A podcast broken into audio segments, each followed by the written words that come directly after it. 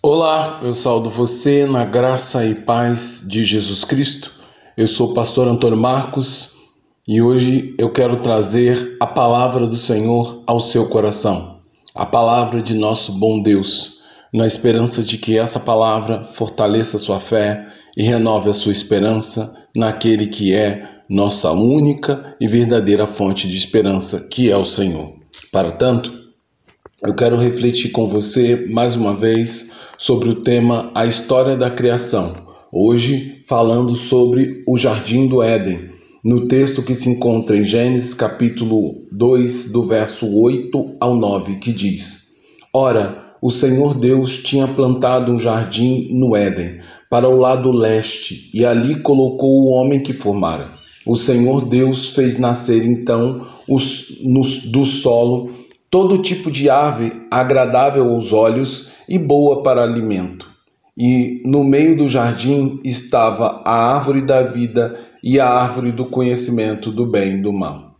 O livro de Salmos atribui ao Senhor, por diversas vezes, tanto a função de agir como o Criador, mas principalmente ele nos informa que o Senhor é aquele que exerce a função de protetor sendo ele o guarda de Israel, pois ele age com o objetivo de fornecer segurança e abrigo para os seus servos fiéis, a quem ele criou e deu um maravilhoso fôlego da vida. Assim, Moisés, servo do Senhor, revela que logo depois que o Senhor soprou o fôlego da vida no primeiro homem, a quem deu o nome de Adão, o Senhor criou um lugar especial na face da terra para que Adão vivesse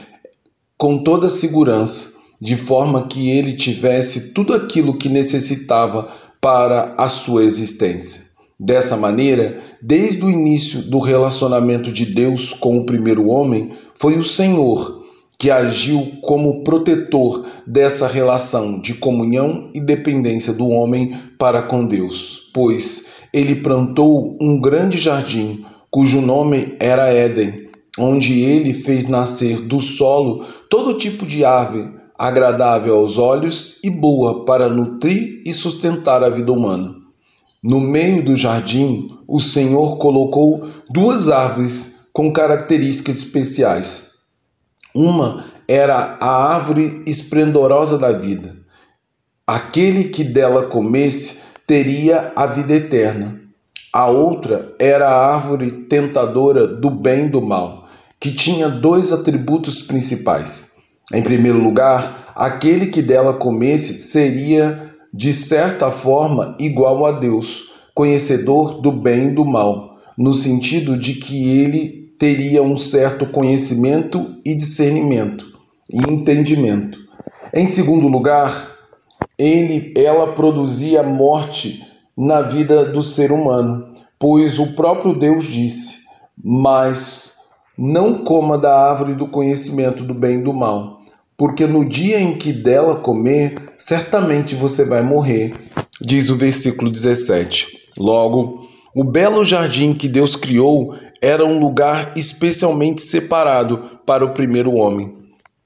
de forma que nele Adão tinha absolutamente, absoluta proteção e completa comunhão com o Pai. Porém, mesmo o mais belo lugar da terra carregava consigo algum perigo que ameaçava o bem-estar da vida humana, como também ameaçava destruir o relacionamento de comunhão entre o homem e Deus, seu Criador. Com isso, somos levados a perceber que, por melhor e mais agradável que um lugar possa ser neste mundo, ainda assim ele não será absolutamente perfeito e completamente seguro. O povo de Israel, que ficou por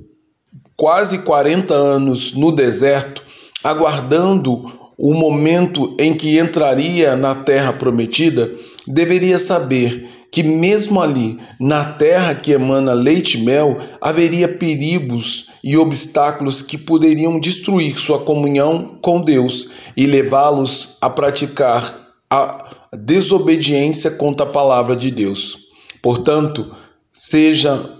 para aqueles que viveram no passado ou para nós que vivemos no presente, o nosso verdadeiro paraíso e lugar de descanso genuíno nunca será nessa terra. Embora ela seja um lugar criado por Deus e cheio de grande beleza, o nosso verdadeiro paraíso e lugar do nosso descanso é o reino dos céus, onde hoje habitam homens e mulheres como Moisés e todos os crentes do passado, pois lá, no reino dos céus, não estaremos mais sujeitos a nenhuma ameaça ou perigo oculto que possa destruir nossa comunhão e intimidade para com Deus. Por isso, neste dia, eu convido você, meu amado ouvinte, a enxergar toda a beleza e exuberância que existe na terra que que o Senhor, na sua soberania e poder, criou para que vivamos,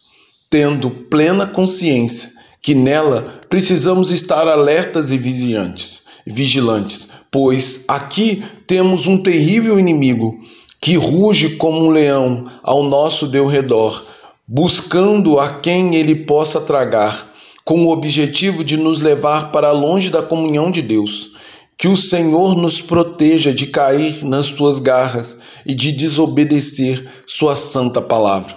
Também convido você a fazer do Reino dos Céus nosso maior fonte de desejo e grande objetivo de vida, a fim de que possamos passar toda a eternidade na presença gloriosa